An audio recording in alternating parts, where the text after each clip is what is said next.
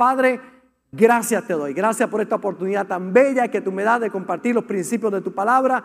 Gracias por tu pueblo reunido aquí, aquellos que se conectan con nosotros. Te pido que la semilla que voy a sembrar eche raíces, profundice en cada corazón y en cada conciencia y que uses este vaso de barro para que el tesoro que esté en mí pueda ser revelado a tu pueblo a través de tu hermosa palabra. Declaro que ni uno solo quedará sin recibir la recompensa de esta palabra, que saldremos edificados y bendecidos por ella en el nombre de Jesús. Amén y amén.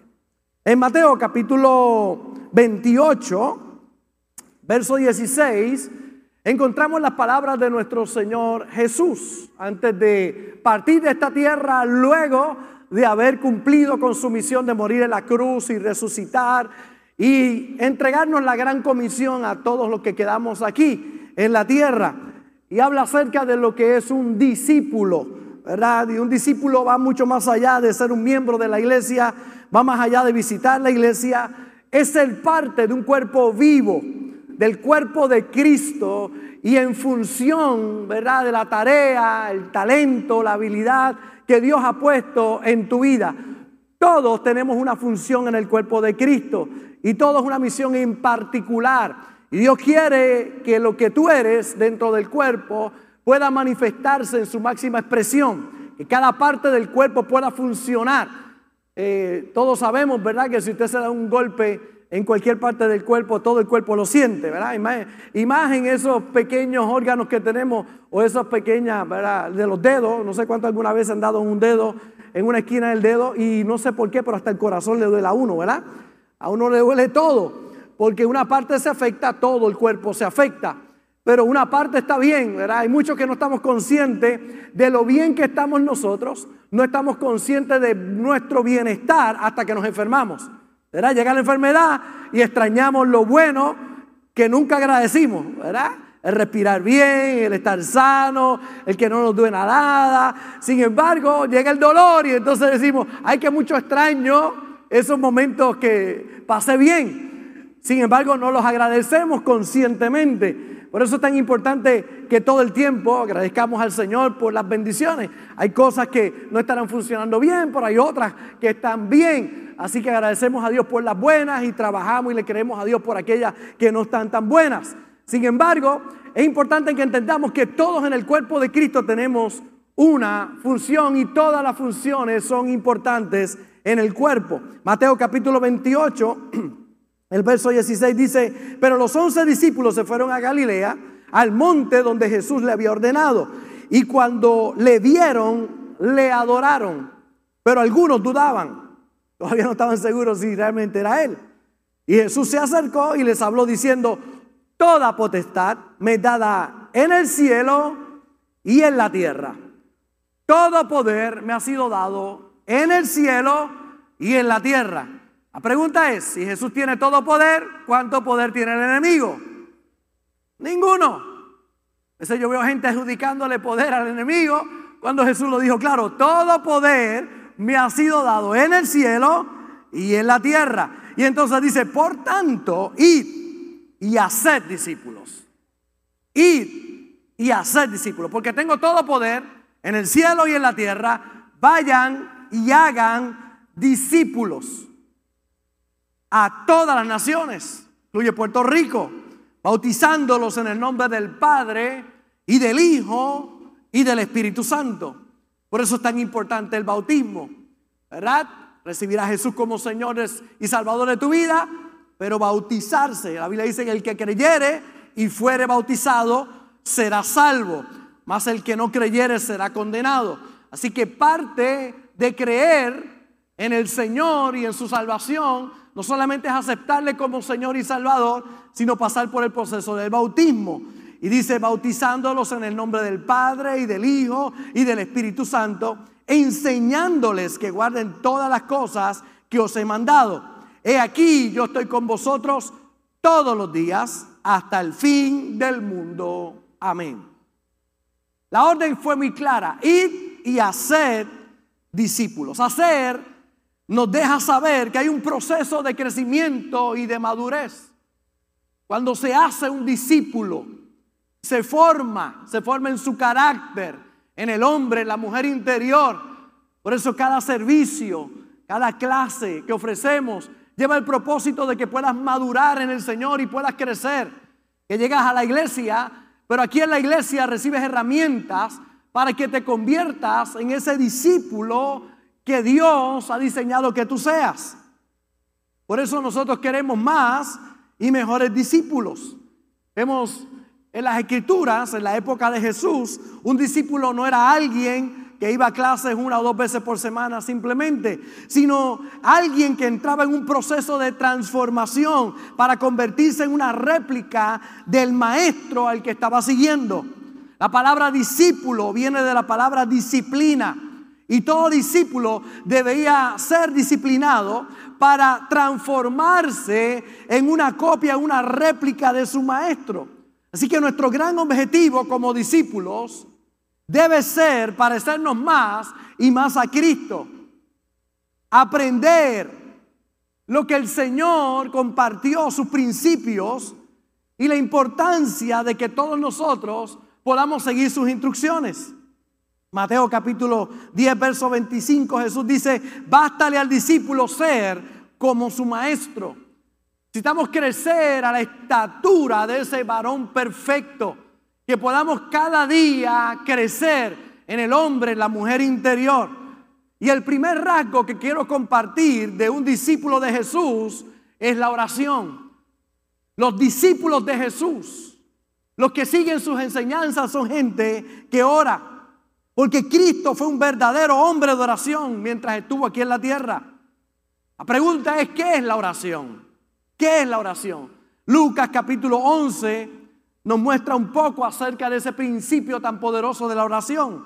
Aconteció que estaba Jesús orando en un lugar y cuando terminó, uno de sus discípulos le dijo, Señor, enséñanos a orar, como también Juan enseñó a sus discípulos.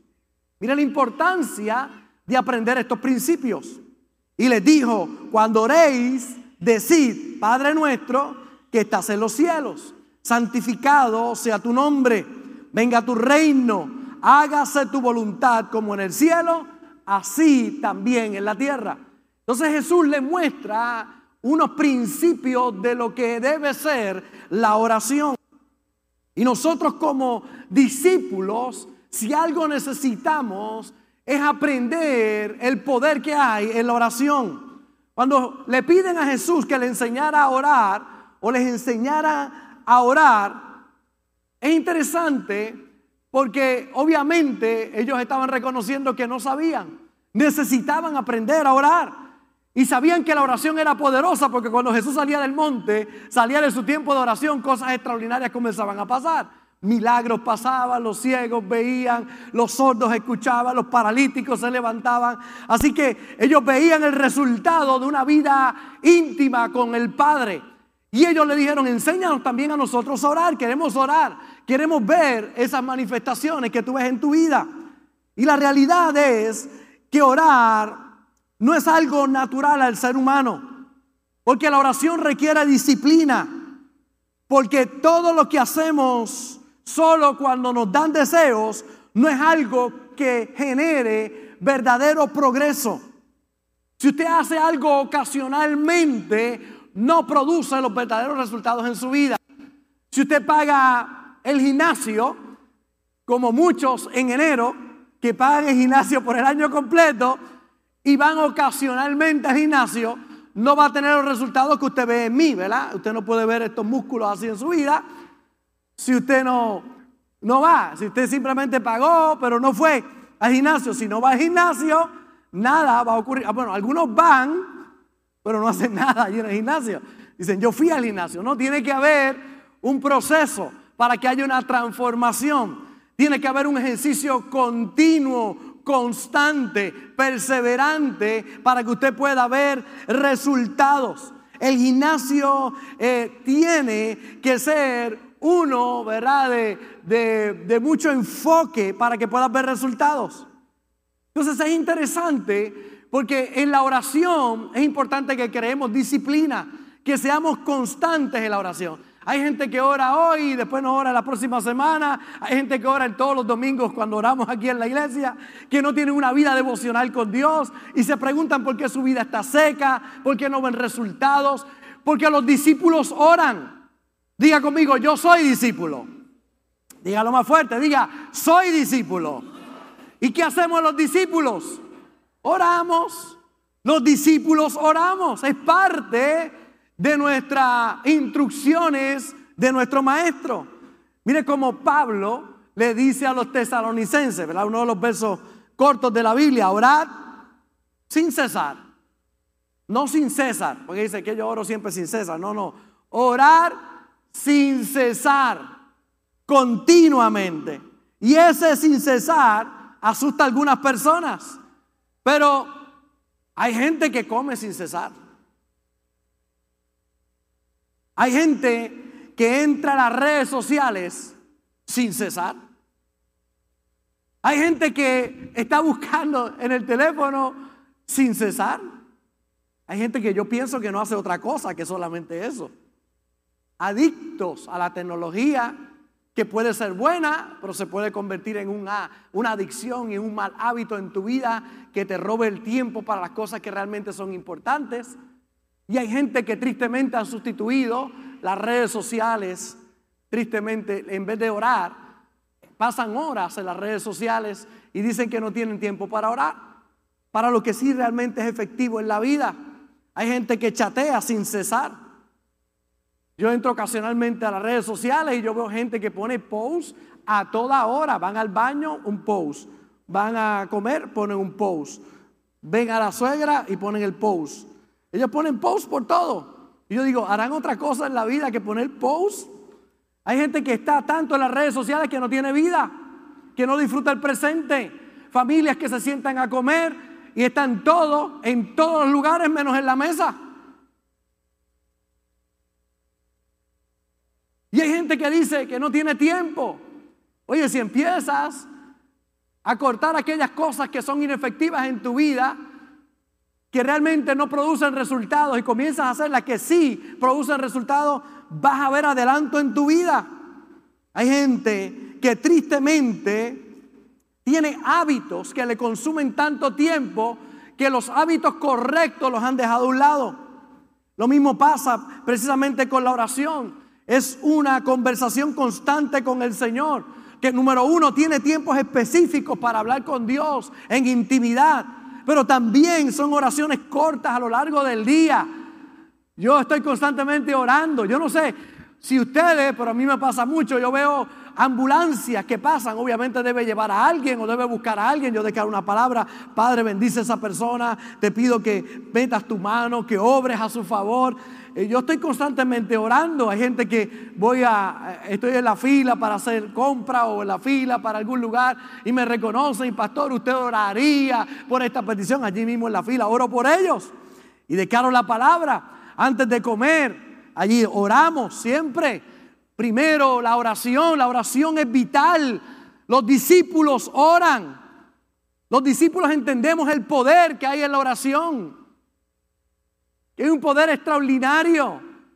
Voy a salir de mi casa y le doy gracias, Señor, porque vas con nosotros, porque nos guarda, porque nos protege, porque hoy no me encuentro a la suegra. Gracias, Señor, porque es un día de milagros. Cosas así, ¿verdad? Oraciones que uno constantemente está haciendo. Uno ora constantemente. Uno declara una palabra. Hay gente que lo que hace constantemente es quejarse. Salen, ¡ay, qué calor! Este calor está infernal. Pues el calor infernal es un gran mensaje del cielo para tu vida, para que no te vayas para el infierno. Para que te acuerdes que el infierno es más caliente. Y si el calor te molesta, pues sirve a Dios para que no te vayas para el infierno. Bonito, ¿verdad? Qué lindo. Hay gente que se queja por todo. ¡Ay, qué calor! yo digo, muchachos, disfruta que el infierno es más caliente, tú no vas para allá. Pero hay gente que todo es una queja. Yo estuve en Nueva York esta semana y estuvimos por allá algunos asuntos ministeriales y otros familiares y disfrutamos muchísimo por allá y cancelaron, yo había jugado los Yankees, lo cancelaron. Compré taquillas para el miércoles allí, ver los Yankees, sentarme a ver, allí a orar, Padre, gracias, en el nombre de Jesús. Al nuevo yo no había ido, ya unos años que tiene el parque nuevo, nunca había escuchado, no había ido ahí, había ido con Sammy al parque viejo, pero al nuevo no. Entonces, eh, imagínense, después de tanto tiempo, eso yo lo hice con mucho, mucho tiempo de anticipación, y precisamente en, Nueva York vino el humo de Canadá. Hay más de 100 incendios en Canadá y ha arropado toda esa área este y se metió un humo. Y decían que había que usar mascarilla. Dios, Dios reprenda al diablo en el nombre de Jesús pongo una mascarilla más en mi vida. y ahí estaba aquello, y usted sabe, y las noticias, y qué terrible. Oye, y cuando tú vas, realmente la situación obviamente era delicada, pero hay gente que ya usted sabe, deja de vivir, deja de respirar. Y yo, una buena actitud, tranquilo, cancelar. Voy de camino en ese tapón de Nueva York, usted sabe cómo es, y de camino cancelar en juego. Y yo, amén, aleluya. Así que virar para atrás, nos tomó algunas horas también virar para atrás. Finalmente, no, eh, la noticia es no hay, no hay taquilla, se acabaron las taquillas. O sea, no hay taquilla, el que tiene el día de taquilla miércoles pierde las taquillas, se le reembolsan. El jueves el que tiene, va a haber doble juego el que vaya el jueves. Pero conseguimos taquillas para el jueves, así que uno tranquilo. Estaba todo colapsado. Pero jueves temprano, Vicky conseguimos Pero hay gente que se dice, tú ves, esto está malo. usted pega mal de sí. Yo empecé a orar, Señor, gracias, porque quiero disfrutar de ese juego. Y en vez de uno, me gocé dos. Poder de la oración, ¿verdad? Uno mantenerse tranquilo. Hay gente que todo le roba el gozo, le roba la paz. Hay unos que lo que hacen es quejarse constantemente. Vemos otros que estamos orando constantemente. Que estamos declarando una palabra de bendición que estamos creyendo con todo el corazón que hay cosas buenas que vienen de camino, a pesar de las situaciones que podamos tener y enfrentar en nuestra vida. El problema que tienes no lo resuelve la queja. El problema que tienes no lo resuelve la amargura. El problema que tienes lo resuelve la fe en el poder de la oración. Cuando le crees a Dios. Y yo soy discípulo y los discípulos oran. Conviértete en vez de una fuente de queja en una fuente de oración. Conviértete en vez de alguien negativo en alguien positivo. En alguien que aporta. En alguien que ve lo bueno y no lo malo. Que ve esperanza y no el final de todas las cosas. Por eso es que tristemente encontramos tantos cristianos esperando lo peor esperando el anticristo, esperando la gran tribulación, esperando las peores cosas que no son para los cristianos. Los cristianos no vamos a experimentar eso, porque si usted tiene a Cristo, deje de estar esperando el anticristo. Cristo es lo que usted necesita. Y ponen al anticristo como un Dios, como lo más grande. Miren, no hay nada más grande que Dios. Todo poder me ha sido dado en el cielo y en la tierra. Todo poder lo tiene Cristo. No el anticristo, no las bestias del apocalipsis, no las cosas malas que pueden pasar, sino las cosas buenas que le pasan a aquellos que servimos a Dios. Porque yo soy discípulo y los discípulos oran. Pastor, pero vienen cosas malas sobre la faz de la tierra como siempre han venido. Pero ¿qué espera? ¿Las cosas malas o las cosas buenas? ¿Quién está esperando las cosas buenas que vienen a la tierra? La fe es la certeza de lo que se espera, la convicción de lo que no se ve. O andas en fe o andas en miedo. Y yo soy discípulo y los discípulos oran. ¿Por qué debemos orar? La pregunta es ¿por qué oramos? ¿Por qué debemos orar? ¿Por qué debemos orar nosotros? Nosotros somos discípulos. Pero ¿por qué oramos nosotros? La oración es una de las armas espirituales más poderosas que tenemos. ¿Cómo usted como cristiano, como discípulo del Señor, no va a usar una de las armas más poderosas que usted tiene? El poder de un cristiano no está en la queja. El poder del cristiano no está en el problema, el poder del cristiano está en la fe. Lo que nos hace diferente al mundo es que cuando el problema llega, el mundo se queja, el mundo no tiene esperanza, pero los discípulos tenemos esperanza. Los discípulos vemos lo que el mundo no ve, porque el mundo está ciego. por el pecado, por la maldad. Pero usted y yo, nuestros ojos espirituales están abiertos porque yo soy discípulo y los discípulos oran. Yo veo lo que otros no ven. Tenemos otras armas poderosas, el ayuno. Algunos reprendiendo al diablo y dice, ayuno, eso es del diablo, yo lo que quiero es comer. No, no, el ayuno es un arma poderosa. Isaías 58 habla sobre 20 beneficios que hay para los que ayunan.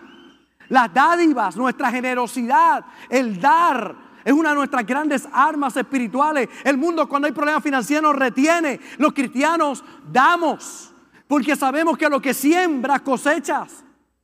Un arma espiritual es el servicio.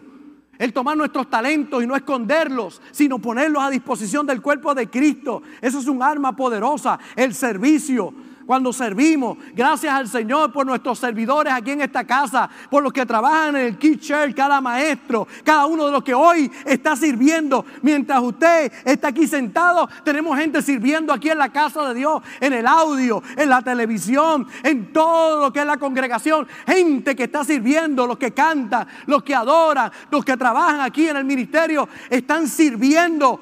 Servir es una gran arma espiritual cuando usted sirve, mi hermano. Porque a los que sirven, sirven y los que no sirven, se les enseña. ¿Cómo que no? Y dos tres que los liquidan. ¿ah? Ahí te dice, el que no sirve, no sirve. No, no, el que no sirve, se le enseña a servir. Que aprenda. No hay cosa más poderosa que el servicio. Usted no sabe cuán, cuán energizado yo regreso cuando voy a las misiones. Yo voy a las misiones y cuando uno regresa de allá, es como un booster. Uno, uno, regresa con una fuerza. Todo uno lo ve lindo. Hasta el toilet uno ve lindo.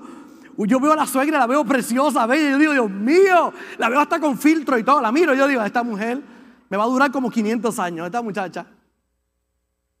Porque usted todo lo ve diferente, lo agradece todo. Servir es algo realmente extraordinario. Otra de las armas espirituales es la fe en las promesas de Dios. La fe mueve montañas. Otra de las grandes armas es la palabra. La palabra es espada de dos filos que penetra hasta dividir el alma del espíritu. La palabra de Dios es espada que te defiende contra el enemigo. La palabra es poderosa, es un arma poderosa. Pero una de las armas más poderosas de los discípulos es la oración.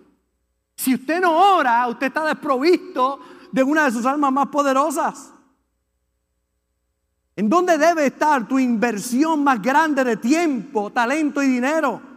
Porque en donde invierto más tiempo, tendrás más rendimiento. El mejor rendimiento que necesitamos es de lo espiritual y de lo eterno. Es lo que nos da fuerza para poder salir allá afuera, poder conquistar. La pregunta es, ¿dónde invierto mis recursos? Si los inviertes en el área espiritual, tus resultados serán extraordinarios. Tu tiempo, tu talento, tu tesoro. Escuche bien, mucho tiempo sin Dios es una pérdida de tiempo. Mucho talento sin Dios significa nada. Mucho dinero sin Dios es pobreza. Mucha inteligencia sin Dios de nada sirve. Es que nada de lo que puedas tener de este mundo sin Dios tendrás paz. Ahorita Tito me contaba de un amigo que se encontró con él en estos días y el hombre muy próspero, hombre de mucho dinero, pero miraba a Tito y le decía, yo tengo tanto y tanto dinero, pero no tengo la paz que tú tienes. Tengo mucho, tiene fincas, tiene todo lo que usted se puede imaginar, pero no tiene paz. Y le dijo a Tito, ¿qué tengo que hacer? Le dijo, venga a la iglesia conmigo para que tú veas, para que experimentes la paz que yo tengo. Porque hay gente que tiene mucho de todo menos de Dios. Y si tienes mucho de todo menos de Dios, no tienes nada. Lo que, lo que sentirás es un vacío. Pierdes el tiempo buscando en el mundo lo que solo Dios te puede dar. Y hay gente perdiendo su tiempo buscando en el mundo lo que solo Dios le puede dar. Su mayor inversión no está en el reino de Dios. Su mayor inversión no está en lo eterno, está en lo pasajero. Y claro, yo creo que necesitamos cuidar nuestro cuerpo, pero más necesitas cuidar tu espíritu. Porque de qué te vale tener un buen cuerpo y estar muerto espiritualmente. Yo creo en lo intelecto, en crecer, en aprender, es importante que crezcamos intelectualmente, pero ¿de qué te vale mucho intelecto y estar muerto espiritualmente? De nada te vale. Necesitas invertir en lo que es eterno, en lo espiritual, en desarrollar ese hombre, esa mujer espiritual. Porque sin una vida espiritual quedas en la carne, con los deseos y las pasiones de la carne controlándote. ¿Cómo pastor puedo trabajar con estos impulsos carnales que tengo? Estos impulsos de pornografía, estos impulsos de adicciones, estos impulsos de coraje, estos impulsos de celo, estos impulsos negativos que tengo, cultivando una relación con Dios. Porque cuando tú oras, el mundo espiritual comienza a trabajar a tu favor y Dios comienza a trabajar en tu interior y comienza a trabajar con eso que tú humanamente no puedes trabajar. Y comenzarás a experimentar un cambio realmente extraordinario en tu vida. Porque tu inversión en lo espiritual producirá cambios en tu vida. Lo que te va a llevar a otro nivel es lo espiritual. Lo que hará que sobresalgas, crezcas inusualmente, te desarrolles al máximo, es teniendo una vida espiritual. Si no cultivas tu relación con Dios, mi hermano, vivirás vacío, negativo, amargado, triste. Te sentirás desamparado y solo. Pero cuando tú cultivas una relación con Dios, todo comienza a cambiar en tu vida. Cuando Sansón cortó su comunión con Dios, era como cualquier otro ser humano. Mientras estuvo conectado con Dios, tenía una fuerza sobrenatural. Este hombre era un conquistador, un juez de Israel. Y Dios lo usó poderosamente a Sansón, porque la presencia de Dios estaba con él. Pero cuando este hombre peca, pierde su fuerza. Se le fue. Es que un hombre en la carne pierde sus fuerzas. Una mujer en la carne pierde su fuerza. ¿Quieres fuerzas verdaderas? Conéctate con Dios. Cuando te conectas con Dios, vas a comenzar a experimentar algo diferente.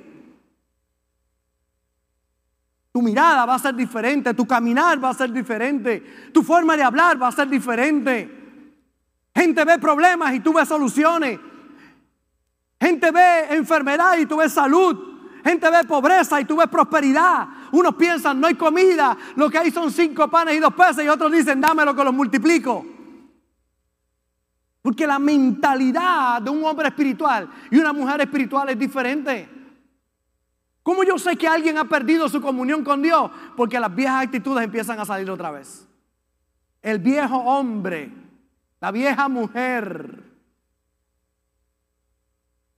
¿Cuántos eran tremenditos sin Dios? Levante la mano. Cuando Dios no estaba, eran tremenditos. No, no, no, no cuántos son tremenditos todavía, cuántos eran tremenditos. Y el Señor llegó y comenzaste a cambiar. Pastor, ¿y cómo yo sé que mi relación con Dios se está cortando cuando esas cosas viejas comienzan a salir otra vez? Aquellos corajes viejos, envenenados, empiezan a salir otra vez. Esos celos comienzan a salir otra vez. Es como, es como, que, como que te entra la fragancia. Y empiezas a sentir como que otra vez la vena aorta empieza a salirse otra vez. Y tú dices, ¿qué pasa, pastor? ¿Has dejado de orar? ¿Has dejado lo espiritual? Y empieza a salir qué? La carne. ¿De qué te vale ganar el mundo y perder tu alma? Lo menciona Mateo, Marcos y Lucas. Pero mira cómo lo dice Marcos, a traducción lenguaje actual, porque si solo les preocupa salvar la vida, la van a perder. Pero si deciden dar su vida por mí y por anunciar las buenas noticias, entonces se salvarán. De nada sirve que una persona gane todo lo que quiera en el mundo si al fin de cuentas pierde su vida. Y no hay nada que una persona pueda dar para salvar su vida. Delante de esta gente malvada que rechaza a Dios, no se avergüencen de mí ni de mis palabras. Si lo hacen, yo, el Hijo del Hombre, me avergonzaré de ustedes cuando venga con el poder de mi Padre y con sus ángeles. Entonces Jesús está hablando claramente. ¿De qué te vale ganar al mundo y perder tu alma? ¿De qué te vale adelantar en cosas físicas y atrasarte las cosas espirituales? Dice, no te avergüences de mí. Vienes a fuente de agua viva, no te avergüences de que sirves a Dios. Y cuando otros te pregunten, ¿a qué iglesia tú vas? No digas, viva. ¿A qué iglesia tú vas? viva. Yo voy a fuente de agua viva porque yo soy discípulo y los discípulos oran. Y cuando en el trabajo parezca el problema, parezca la situación y otros digan, ¿qué hacemos? Cuando no sabemos qué vamos a hacer, hacemos lo que sí sabemos hacer, orar. Vamos a orar. Vamos a pedirle a Dios que guíe nuestras vidas. No te avergüences del Señor. No te avergüences del Evangelio. No te avergüences de decir que eres cristiano, que eres un discípulo. Y los discípulos oran. Si te avergüenzas de Él, Él se avergonzará de ti. Pero si no te avergüenzas de Él, Él no se va a avergonzar de ti delante del Padre Celestial. Por eso lo espiritual es, es lo más importante y donde debe estar tu mayor inversión. Deja de desperdiciar tu vida invirtiendo en lo pasajero, en lo temporal, en lo efímero. Y uno de los actos más espirituales es la oración. Porque los discípulos oran. La pregunta es, ¿por qué cuesta tanto orar, pastor? ¿Por qué pasan los días y algunas personas no oran? Pasa el tiempo y tristemente no oran. Número uno, porque la carne es débil. La naturaleza carnal va en contra de lo espiritual. ¿Por qué hay gente que no ora? Porque se deja llevar por la carne y por sus deseos. Decía en estos días, ¿verdad? El, post que vi de este predicador que decía que cuando pequeño su papá, su mamá, eh, él le dijo a su mamá, mami, no tengo ganas de ir a la iglesia el domingo. Y ella dijo, ah, eso está bien, eso nos pasa. Y dice, ¿significa que no, no tengo que ir? No, no, va a ir sin ganas a la iglesia.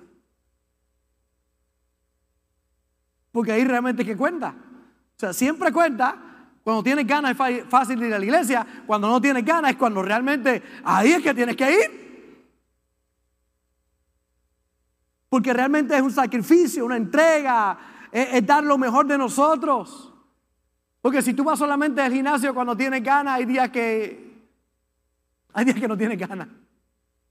Y si te dejas llevar por eso no vas a tener resultados. Tienes que ir con ganas y sin ganas. Y de hecho esos días sin ganas, no sé cuánto le ha pasado, que usted llegó sin ganas y Dios le habló poderosamente. Y ese día Dios lo tocó poderosamente. Dios hizo cosas maravillosas. Qué poderoso es saber que hacemos las cosas no porque tengo ganas, sino porque son correctas en nuestra vida. Porque hay gente que no ora, porque la carne es débil. Y si te dejas llevar por la carne, no haces nada. A los que les gusta hacer ejercicio, a los que les gusta correr, yo, ¿verdad? Que me gusta el jogging, caminar, correr. A veces lo hago sin, sin, sin ganas. Me agarro yo mismo así por el garnete y vas a caminar, dale. Vamos a caminar. Porque si dejo la carne, la carne no quiere hacerlo. En la mayoría de las ocasiones no quiere hacer lo correcto. Si dejas la carne, te metes en la pornografía y a ver una y otra vez cosas que no tienes que estar mirando. Si dejas la carne, tristemente vives controlado por el enemigo y por la maldad. Mira cómo dice Mateo capítulo 26, vino luego a sus discípulos, los halló durmiendo. Jesús está orando, cuando viene están durmiendo. Y dijo a Pedro, así que no habéis podido velar conmigo una hora. O sea, ni una hora han podido orar conmigo. Jesús está orando, va donde los discípulos y encontró a Pedro roncando. ¿Cuántos viven con alguien que ronca? La pastora levantó la mano ahí. Y están los ronquidos, ¿verdad? De todas clases. Jesús llega y ahí está Pedro. Y Cristo mira a Pedro y dice, no has podido velar conmigo una hora, ni una hora. Ni una hora has podido velar conmigo. Y entonces dice, velad y orad para que no entréis en tentación. Mire qué poderoso. Cuando tú oras y tú velas, te libras de la tentación. Dios te da fuerza en medio de la tentación. El espíritu a la verdad está dispuesto, pero la carne es débil. Si te dejas llevar por la carne, ay, voy a orar acostadito en la cama. Padre, en el nombre de... Pastor, ¿y qué hago para? Párate. Ora, caminando. Arrodíllate. Bueno, hay algunos que hasta arrodillados roncan. Pero busca una posición donde tú puedas conectarte con Dios y tomar un tiempo con el Señor. Ora para que no entres en tentación. Si Jesús oró, que es el más grande, que Dios hecho hombre, ¿qué te dice a ti y a mí que no tenemos que orar? Los discípulos oran. Si amas a Dios, al que tú amas, hablas con Él y pasas tiempo con Él. La oración es la clave. Es importante disciplinar la carne y enseñarle a deleitarse en Dios. Tenemos que servir a Dios con alegría y hablarle a nuestro cuerpo, a nuestra carne y decirle, vas a adorar a Dios, vas a servir a Dios. Te vas a levantar por la mañana. Hay pastores que no me levanto los domingos por la mañana, pero te levantas todos los días para ir a trabajar, pero te levantas para hacer tus otras responsabilidades. Y la más importante que tiene, que es servir a Dios, ahí te dejas dominar por la carne. Es que si no voy al trabajo, pues me votan. Es que si eh, no asisto a este compromiso, pierdo la oportunidad. Ah, pero falto a la iglesia y no se pierde nada. O, realmente estás perdiendo algo que no sabes que estás perdiendo. O no estás entendiendo que estás perdiendo lo más importante que es tu relación con Dios. Porque la fe viene por el oír y el oír por la palabra de Dios. Y cuando vienes aquí te llenas de fe para poder ir allá afuera, poder vencer. Necesitas disciplinar la carne. Porque hay gente que no ora. Porque la carne es débil. Tenemos que servir al Señor con alegría. Si algo recuerdo de mi mamá, muy pequeño, era que ella se anticipaba el domingo, sábado, me decía, mañana vamos para la iglesia, mañana vas para el templo, allí Dios te va a hablar, Dios va a hacer cosas lindas contigo. Ella sacaba la ropa, la preparaba, dejaba todo listo y me decía, ya estamos listos para ir a adorar mañana.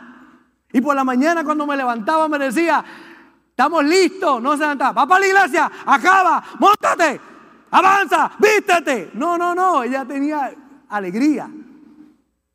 Vamos para el culto, vamos para la iglesia, vas a servir al Señor. Y si algo me, me, pudo ella influenciar en mi vida era que ir a la iglesia era un deleite, era alegría, era gozo. Me profetizaba una y otra vez.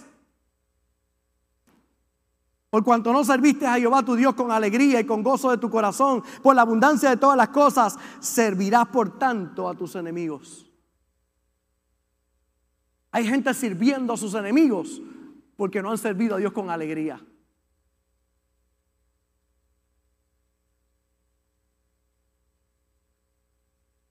Si no sirves a Dios con alegría, servirás a tus enemigos. Y yo sirvo a Dios con alegría. Y mi momento de oración, preparo mi mente, mi corazón. Mi cuerpo a veces no quiere. No son pocas las veces que el cuerpo no quiere. Vas a orar. Vas a presentarte delante de Dios. Vas a leer las escrituras. Muchas ocasiones un deleite. Me gusta poner música de adoración y pasar un tiempo, intimidad con Dios. Y busco deleitarme en el Señor porque los discípulos oran. Hago de la lectura de la Biblia algo interesante. Oigo música que me inspire. Hago de orar algo emocionante. Yo tengo confesiones que declaro una y otra vez. Las declaro, las confieso. Nuestra naturaleza carnal debe ser entrenada. Necesita ser disciplinada. Porque si no, vivirás una vida carnal y triste y amargada y no una vida espiritual. Pastor, ¿y por qué usted siempre está contento y alegre? Porque tengo una relación con Dios. Porque me reúno con el jefe del universo todos los días. Porque me reúno con el Macaracachimba, con el que todo lo puede, con el creador de los cielos y la tierra. Oye, después de una reunión con esa, Después de una reunión con ese, ¿cómo usted sale? Si usted fuera a una reunión con Bill Gates, ¿cómo saldría? Si usted fuera a una reunión, ya, ya se fue de esta tierra, Steve Jobs, ¿cómo usted saldría? Pensando pequeño. Si usted fuera a una reunión con alguien importante, ¿de qué le hablaría a esa persona? De cosas grandes. Si usted sale a una reunión con Dios, ¿cómo usted sale? Yo no sé usted, pero yo salgo a las reuniones con Dios, algo Señor, te creo, vamos para adelante, lo vamos a hacer, lo vamos a lograr. ¿Por qué le cuesta a gente orar? Porque la carne es débil. Y número dos, porque la maldad atenta contra mi oración. La tierra automáticamente tiende al deterioro. El universo es entrópico, lo que significa es que las cosas se deterioran si no se atienden. Si usted no atiende las cosas, se deterioran. Y la oración conquista toda maldad. Porque todo tiende a la maldad a menos que yo haga algo. ¿Cuántos han, no han recortado el patio por un par de meses? Y cuando usted sale, de, ¡ya rayo! Este ese patio alto. Si usted deja de atender su patio, automáticamente esta tierra tiende a la maldad, al deterioro. Si usted quiere tener un buen patio, tiene que ir todos los meses o contratar a Julio para que vaya y le recorte allá patio de su casa. A Kingscape. Y usted va si usted no le saca el matojo, tristemente lo que se va a formar es un yerbajo en su casa. Usted necesita ir a darle mantenimiento, sacar las malas hierbas. Si usted lo deja así, se deteriora. Pero para que haya algo bueno, usted tiene que hacer algo. Ocurre también con la vida espiritual. Si usted deja su vida sin conectarse con Dios, usted se sentirá vacío. Pero si usted hace algo, si usted ora todos los días, si usted se presenta delante de Dios, si usted lee las escrituras, si usted oye la palabra de Dios, algo se va a activar en su espíritu. Algo, algo extraordinario comienza a pasar. Oramos porque todos tenemos una relación con Dios y las relaciones se fortalecen cuando hay comunicación. ¿Sabe por qué mi relación con la pastora se fortalece cada día después de 38 años juntos? Porque hablamos todos los días, nos comunicamos todos los días. Si dejáramos de hablar, se pierde la comunicación, se pierde la comunicación, se pierde la relación. ¿Usted sabe por qué hay matrimonios deteriorándose? Porque dejaron de hablar con la esposa y están hablando con la mujer equivocada. ¿Usted sabe por qué matrimonios se deterioran? Porque ella está hablando con la persona equivocada. Si usted deja de comunicarse con su esposo, se corta la relación y comienza a tener relaciones con otras cosas. Si usted deja de hablar con Dios, se corta la relación con Dios y va a comenzar a experimentar el vacío en su corazón.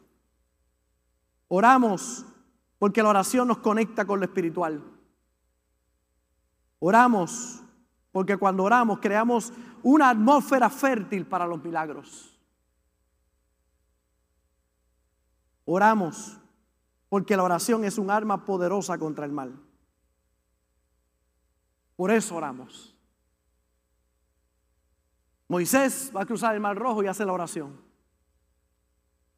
Parece todo contrario, pero qué bueno ir al delante de Dios. Elías confronta a las fuerzas del mal orando para que fuego descienda del cielo. Cuando metieron preso a Pedro, oró y se soltaron las cadenas y se abrieron las puertas de la cárcel. La oración es poderosa y destruye la maldad. La esterilidad de Ana en el altar de la oración se acabó. La falta de sabiduría de Salomón se acabó a través de la oración. Porque la oración abre nuestros ojos para ver lo que está oculto. No pretendas ver las cosas espirituales viviendo una vida carnal. Pero cuando tú te conectas con Dios en oración, mm, vas a empezar a ver cosas diferentes. Jeremías 33, 3 clama a mí, yo te responderé y te enseñaré cosas, cosas y ocultas que tú no conoces. Mira cómo dice la versión traducción lenguaje actual. Llámame y te responderé. Te haré conocer cosas maravillosas y misteriosas que nunca has conocido. Por eso cuando el enemigo no te puede desenfocar, busca distraerte. Y encontramos a muchos con mucho trabajo y sin tiempo para lo más importante. Están desenfocados con mucho trabajo, muchos compromisos, pero poco de Dios.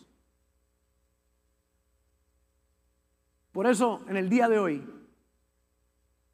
si algo debemos tener claro, es que somos discípulos y los discípulos oran. Orad sin cesar. El llamado que tengo para ti en el día de hoy es vuelve en amistad con Dios. No te desconectes de lo espiritual. Fortalece tu tiempo de oración. Dedica tiempo a ayunar. Dale a Dios lo que es de Dios. En tus diezmos y ofrendas. Sirve a Dios con tus recursos y tus talentos. Porque el problema es que hay muchos que pierden el tiempo buscando en el mundo lo que solo Dios le puede dar. Mi llamado es claro al corazón de todos. Invierte tu vida en lo espiritual porque los resultados son poderosos. Quiero cerrar con esto. Diga, sé honesto contigo mismo. Sé honesto, sé honesta contigo mismo. Estás dedicando a Dios el tiempo que Dios se merece. Orando, ayunando, dando de tus finanzas, sirviendo, poniendo tus talentos en las manos del Señor. El llamado con esta serie de mensajes que comenzamos hoy es para que entiendas que eres un discípulo y número uno, los discípulos oran. Gracias por conectarte con nosotros. Ha sido una hermosa bendición poder compartir contigo la palabra de Dios. Te pido dos cosas. Número uno, comparte con alguien más. Que otros también puedan ser bendecidos por la palabra. Y número dos, envía tu ofrenda para que podamos continuar llevando el mensaje de fe y de esperanza a tanta gente que lo necesita. Lo puedes hacer a través de ATH Móvil en donaciones Fuente de Agua Viva Vega Baja o a través del PayPal Fuente Vega Baja. Si no das, no pasa nada. Pero si das, Él ha prometido abrir las ventanas de los cielos y derramar bendición hasta que sobre y abunde. Muchas bendiciones.